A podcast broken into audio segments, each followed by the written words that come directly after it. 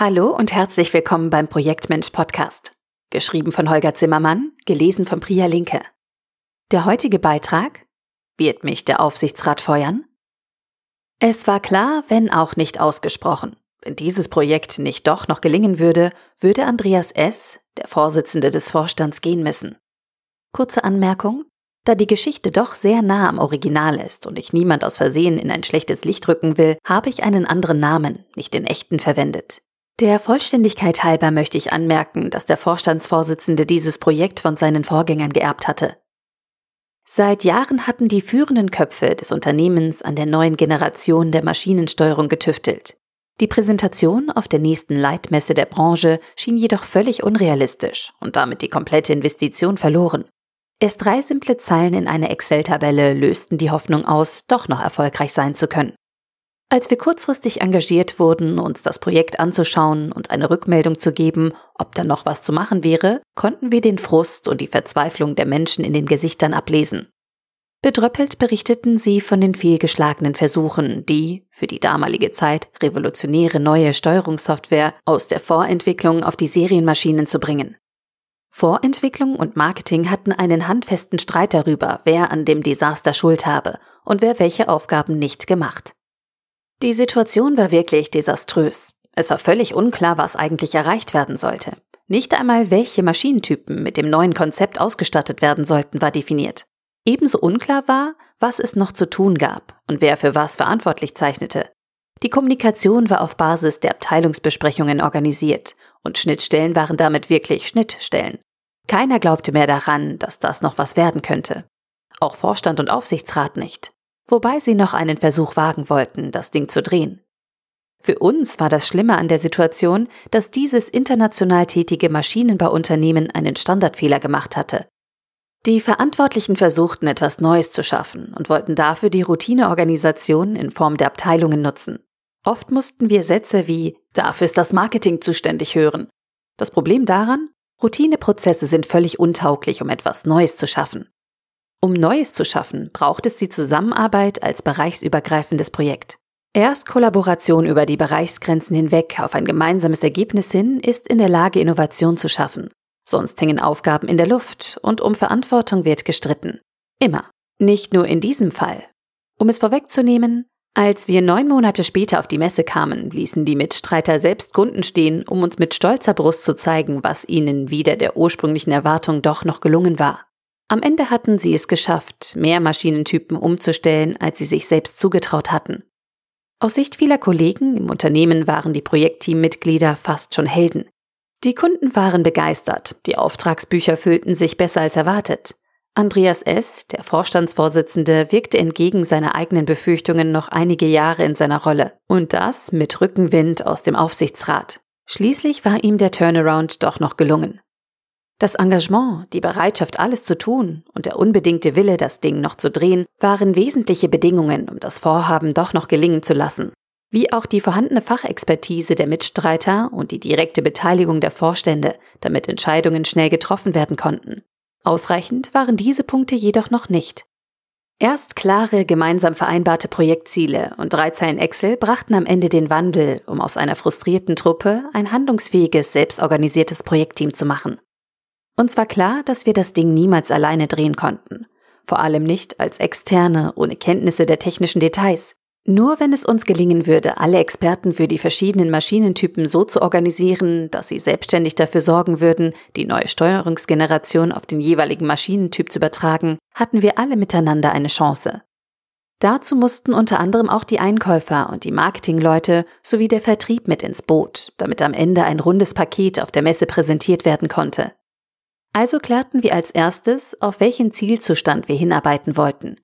32 Maschinentypen sollten zur Messe verkaufsfähig sein, also technisch und mit Preisschild samt Werbematerial lieferfähig bereitstehen. Das wurde zwischen allen Mitstreitern von Sachbearbeitung bis Vorstand gemeinschaftlich als sinnvolles, eventuell noch machbares Ziel vereinbart. Das Ziel interpretierten wir als ein Versprechen aller Beteiligten, alles in deren Kräften Stehende zu tun, um dies möglich zu machen. Besiegelt wurde der Pakt mit Unterschriften auf einem Bogen Flipchart-Papier mit Karos. Pro Maschinentyp baten wir dann die jeweiligen Spezialisten und deren Teams, alle Aufgabenpakete aufzulisten, die noch erledigt werden mussten. Alle ohne Ausnahme, egal wer sie erledigen sollte. Dann kamen Namen dran und über den Vorstand sorgten die Verantwortlichen dafür, dass diese Personen alle Kapazität bekamen, die irgendwie bereitgestellt werden konnte. Das war wichtig, um fokussiert am Projekt arbeiten zu können. Die Teams bekamen damit verbunden den Auftrag, das wichtigste und dringlichste Aufgabenpaket sofort zu starten. Die Einkäufer übernahmen die Abstimmung mit den Lieferanten, die jedoch anders als üblich wie Mitglieder des erweiterten Projektteams in die Arbeit eingebunden wurden. Projektpläne waren bis dato in diesem Unternehmen unüblich oder, wenn vorhanden, lediglich das, was wir als schöne Zeichnungen betiteln. Balkendiagramme, die geliefert werden, um einen Vertragsbestandteil zu erfüllen, jedoch ohne praktischen Nutzen. Damit war eine zeitliche Steuerung, war echter Vortrieb unmöglich herzustellen. Deshalb extrahierten wir aus den vorhandenen Aufgabenlisten und Visualisierungen ein kleinteiliges Muster an notwendigen Zwischenergebnissen, die jeder Maschinentyp erreichen musste. So stand da etwa Hardwarebestandteile vollständig geliefert oder Maschinentest abgeschlossen. Insgesamt 17 dieser Mini-Meilensteine hatten wir für die restlichen siebeneinhalb Monate identifiziert. Diese 17 Meilensteine kamen in eine Excel-Tabelle. Jeder Meilenstein stand oben als Überschrift in einer Spalte. Darunter drei Zeilen, deren erste wir als Plan bezeichneten. Wir baten die Teams, uns die Termine zu nennen, zu denen sie die jeweiligen Mini-Meilensteine erreicht haben wollten. Was für ein Aufschrei! Die Teammitglieder hatten Angst vor negativen Konsequenzen, falls sie die Termine nicht einhalten würden. Das war durchaus eine realistische Einschätzung der Lage, betrachtete man das bisher übliche Vorgehen in diesem Unternehmen. Erst als wir uns persönlich dafür verbürgten, alles zu tun, um negative Konsequenzen zu vermeiden, kamen die Rückmeldungen. Wer sich schwer tat, die Termine einzuschätzen, den luden wir ein, zu würfeln. Sprich, diese Teams sollten irgendeine Annahme treffen. Besser eine schlechte Einschätzung als keine, lautete das Motto.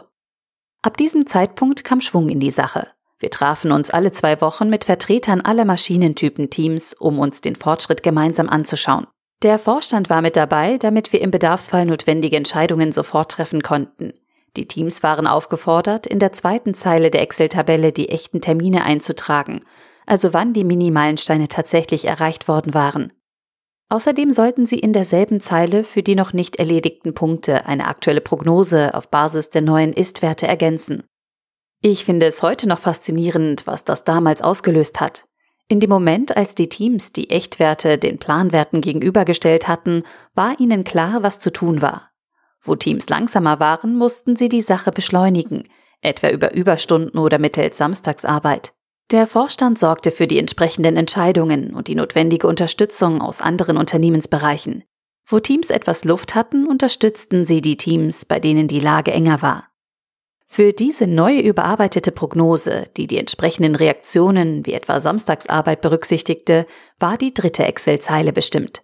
Sie zeigte, wie das jeweilige Team das eigene Teilprojekt trotz aller Widrigkeiten gut ins Ziel bringen wollte. Alle zwei Wochen beim Jour fix präsentierte ein Verantwortlicher jedes Teilprojektteams den aktuellen Stand in Form der Excel-Tabellen. Die ersten zwei, drei Durchführungen war das eine zähe Angelegenheit. Doch immer mehr hatten Teams bereits vor der Besprechung die Werte gegenübergestellt und sogleich für die notwendigen Reaktionen gesorgt. In der Besprechung war damit gar nicht mehr viel Diskussion nötig. Das führte dazu, dass immer stärker das Gefühl aufkam, dass man es gemeinsam doch noch schaffen könnte. Immer mehr der eher pessimistisch eingestellten Kollegen aus dem Unternehmen begannen damit, den Weg freizuräumen, zu unterstützen. Sie spürten den Stimmungsumschwung. Die Minen hellten sich immer mehr auf, immer öfter wurde gelacht und gefeixt. Bis zu diesem Strahlen in den Gesichtern, als am Ende 35 anstatt 32 Maschinentypen auf der Messe präsentiert werden konnten und die Resonanz der potenziellen Käufer einfach nur glücklich stimmte was ein klares Nein als Antwort auf die Frage mit sich brachte, ob der Aufsichtsrat den Vorstand feuern würde. Stattdessen gab es ein deutliches Schulterklopfen. Manchmal sind Projektteams eben doch Helden, die einen echten Coup landen und damit die Zukunft des Unternehmens bauen. Das braucht dann jedoch Projektleiter, die nicht im Weg stehen, sondern durch gute Organisation dafür sorgen, dass die Fachexperten einen guten Job machen können. Mit Projekten ist mehr möglich, als Sie ahnen. Ihr Holger Zimmermann, Inhaber und Geschäftsführer Projektmensch mit Projekten Wachstum schaffen. www.projektmensch.com. Dieser Beitrag wurde gelesen von Priya Linke, Vorleserin bei Narando.